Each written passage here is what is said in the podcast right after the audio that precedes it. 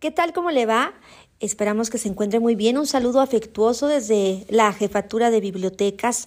Ocho estanterías, por supuesto, a disposición de usted. Hoy hablaremos del gran Ricardo Garibay. ¿Y por qué? Porque, bueno, hoy se celebra el 99 aniversario de su natalicio. Cursó estudios superiores en Derecho, Filosofía, Psicología y además este tulancinguense, nacido el 18 de enero de 1923, incursionó en varios géneros literarios, como el cuento, la novela, el ensayo, la crónica, el reportaje y también en el guion cinematográfico y de teatro. Obtuvo importantes premios no solamente a nivel nacional, sino también a nivel internacional con La Casa que arde de noche, por ejemplo, en 1975 obtuvo el premio al mejor libro extranjero. Y también hizo dos obras importantes autobiográficas. Una de ellas es Fiera Infancia. Vamos a leer un extracto de esta importante narración. Mi padre estaba comiendo y todos debíamos acompañarlo Masticaba lentamente. Sus muelas sonaban con golpecitos secos, apretados. Comía mirando la tarde en el corredor que se iba haciendo morada.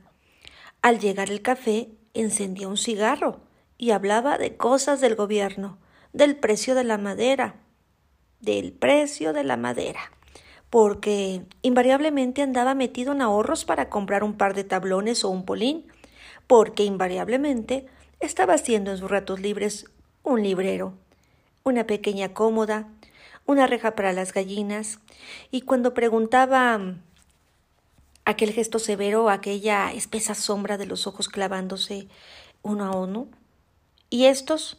¿Qué han hecho todo el día? Empezaban a explotar las griterías gruesas, mucho más salvajes que las enmarañadas, eran los grandes.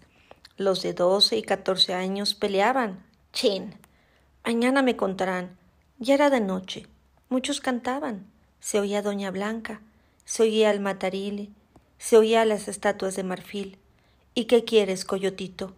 El día se había perdido sin remedio. Impresionante la forma en cómo narra parte de su infancia el gran Ricardo Garibay y así como estas otras tantas letras que plasmó en diversas obras este es un fragmento de Fiera Infancia y otros años, publicada en el año de 1982. Espero que les haya gustado. Jefatura de Bibliotecas, Gobierno Municipal de Tulancingo Hidalgo.